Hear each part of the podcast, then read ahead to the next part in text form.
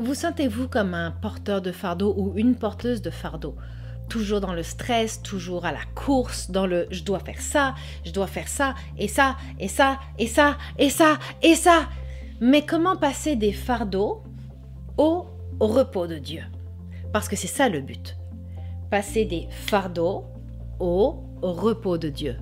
Bonjour, mon nom est Leslie Passerino, je suis ministre de l'Évangile et je vous aide quant à votre approfondissement sur l'identité de Christ en vous et votre identité en Christ, votre intimité et votre unité avec la Trinité. Pourquoi? Parce que vous êtes totalement aimé, vous êtes totalement libre et réellement libre et vous êtes réellement et sincèrement désiré par la Trinité. Amen. Alors voyons ça ensemble. La plupart du temps, honnêtement, nous sommes plus des porteurs de charges, comme des petits ânes, vraiment, dans notre vie, que des porteurs de sa présence et vous aurez beau me dire le contraire, lorsque j'écoute le corps de Christ, j'ai juste besoin de les écouter après une prêche un dimanche dans une église ou lorsque nous partons en conférence et lorsque j'écoute le corps de Christ me dire combien il est fatigué, combien il est stressé, combien il est pressé, combien il ne comprend pas, combien c'est difficile, combien il y a tellement de fardeaux mais qu'il n'arrive pas à vivre en fait le repos de Dieu. Je me dis Ok, il doit y avoir un problème. Soyons honnêtes, nous nous stressons, nous nous épuisons et nous voyons peu de fruits. Pourquoi? Parce que simplement, souvent, ce qui se passe, nous ne comprenons pas que ce n'est pas au prorata de nos œuvres que nous allons gagner le ciel. Et c'est écrit dans Jacques d'ailleurs. Dans, il me semble dans Jacques 2, 18, ah, j'ai une incertitude sur le 2.18. Peut-être. Il me semble que c'est dans Jacques 2.18.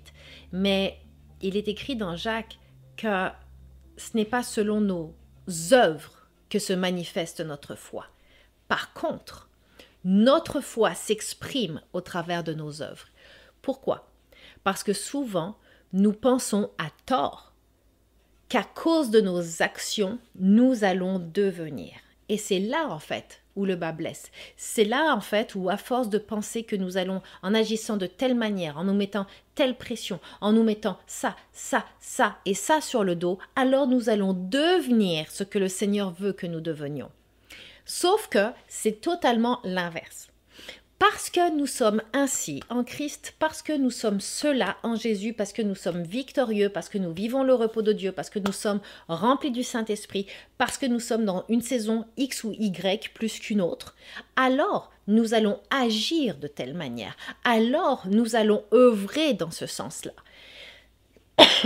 Excusez-moi. Donc finalement, nous n'agissons pas pour être aimés, nous n'agissons pas pour avoir la foi nous agissons parce que nous sommes aimés. Nous agissons parce que nous avons la foi et nous agissons parce que nous sommes acceptés. Ce qui est très différent.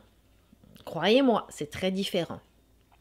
Mais si nous décidions de changer et de devenir de véritables porteurs de sa présence, que se passerait-il et comment faire? Devenir plus des porteurs de sa présence que des porteurs de fardeau, je vous dirais honnêtement que c'est un super cadeau que vous puissiez vous faire, que vous pouvez même d'ailleurs vous faire quotidiennement. Pendant longtemps, j'ai été une porteuse de fardeau et c'était cruel. Ah, c'était difficile, Seigneur. J'étais tellement intransigeante avec moi-même, j'étais tellement... Ah, j'ai pas le mot. Laissez-moi trouver le mot.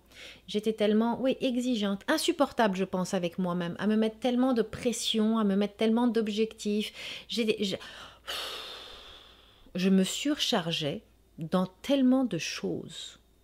Honnêtement, je me mettais une pression et un standard, mais élevé. Et c'était même pas le standard de Dieu, c'était même pas le standard du royaume, c'était vraiment le standard personnel de, de Leslie. Et c'était stupide. Ah, mais quand j'ai appris que je pouvais choisir entre être un porteur, une porteuse de fardeau ou une porteuse de présence, et que les choses ont changé.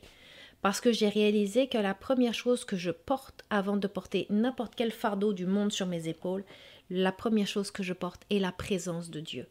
Mais pour m'en rendre compte, j'ai dû rester dans sa présence et centré sur lui. Quand vous mettez vos yeux constamment sur Jésus, vous restez focalisé sur sa présence, vous restez focalisé sur qui il est en vous, vous restez focalisé sur le fait que tout a déjà été accompli à la croix, qu'il est votre force, qu'il est votre paix, qu'il est votre repos, qu'il est qu'il est votre tout. Lorsque vous êtes capable de rester dans sa présence et que vous choisissez, parce que c'est un choix de ne pas en sortir, et ce choix va vous amener à prendre des décisions. Ce choix va vous amener à choisir entre les désirs de la chair et les désirs de l'esprit. Ce choix va vous amener à maîtriser vos émotions, maîtriser votre langue, filtrer vos pensées. Et ça, c'est une bonne chose. Également, comment faire pour être un porteur de sa présence C'est d'abandonner tous vos fardeaux à ses pieds. Chaque fardeau qui est sur votre cœur, que ce soit vos enfants, votre mari ou votre femme, que ce soit votre travail, vos études, votre église locale peut-être, le ministère dans lequel vous êtes ou le ministère que vous gérez si vous êtes euh, un ministre de l'Évangile faisant partie des cinq ministères, que ce soit euh, si vous allez manger ou non, je sais que c'est difficile.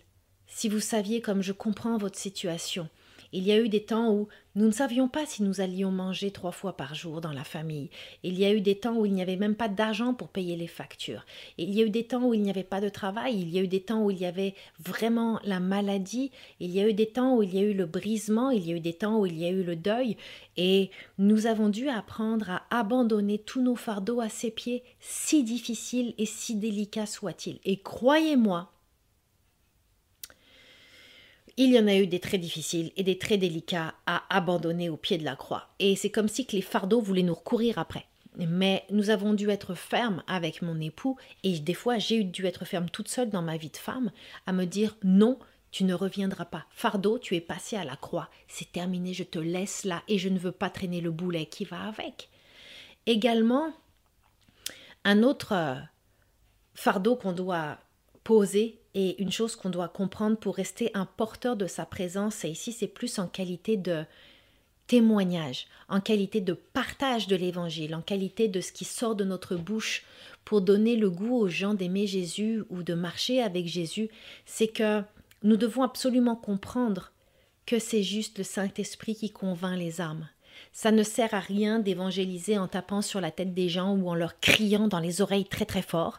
Ça ne sert à rien il y a tellement de choses qui ne servent à rien, honnêtement, là. Oui, nous devons partager notre, notre témoignage parce que dans le témoignage, il y a vraiment un esprit de prophétie, lorsque vous déclarez ce que Dieu a fait dans votre vie, dans votre vie quotidienne, lorsque vous partagez votre témoignage qui vous est propre, comment Dieu vous a sorti de certaines situations grâce à l'amour de Jésus, ça devient une parole prophétique et un espoir pour quelqu'un d'autre qui est dans cette même situation. Cependant, vous ne devez jamais oublier que c'est le Saint-Esprit qui convainc les âmes. Pourquoi je vous dis ça? Parce que souvent on se met tellement un gros fardeau, une grosse pression dans l'évangélisation en disant il faut ramener un quota d'âme, il faut absolument aller faire ci ou aller faire ça. D'ailleurs, j'ai fait une capsule sur euh, les différentes manières d'évangéliser. C'est déjà en ligne dans le podcast sur les réseaux sociaux. Allez chercher ça sur YouTube, allez chercher ça dans le, podcast également, dans l'application sur le site internet. Mais c'est lui qui convainc. Nous devons abandonner, frères et sœurs, notre désir de contrôle, de réussite et de succès. Je ne dis pas que Dieu ne veut pas qu'on réussisse. Je ne dis pas que Dieu ne nous appelle pas à avoir du succès. Mais nous devons permettre au Saint-Esprit de redéfinir notre vision du succès et notre vision de la réussite. Et à ce moment-là, croyez bien que nous allons lâcher notre désir absolu de contrôle. Et nous allons être capables d'embrasser réellement, d'être un porteur de sa présence constant. Parce que j'aimerais vous amener cette réalité-là. Vous savez que quand les gens sont auprès de vous, que vous soyez au magasin ou dans le métro ou peu importe, quand les gens sont près de vous, les gens n'ont jamais été aussi près du royaume des cieux? Pensez-y, frères et sœurs. Pensez-y. Nous devons revoir nos stratégies et nous devons laisser l'amour extraordinaire et extravagant toucher les âmes d'une manière folle et inconditionnelle. Amen. Amen. Je vous aime, je vous bénis et soyez encouragés. Vous désirez plus de conseils quant à l'approfondissement de votre identité en Christ, votre intimité avec le Saint-Esprit et la mise en pratique de la parole de Dieu? Chaque épisode du podcast Conquérir avec Leslie est conçu pour vous aider et vous équiper par des enseignements et des outils simples vous permettant de vivre l'unité avec la Trinité au sein de votre quotidien.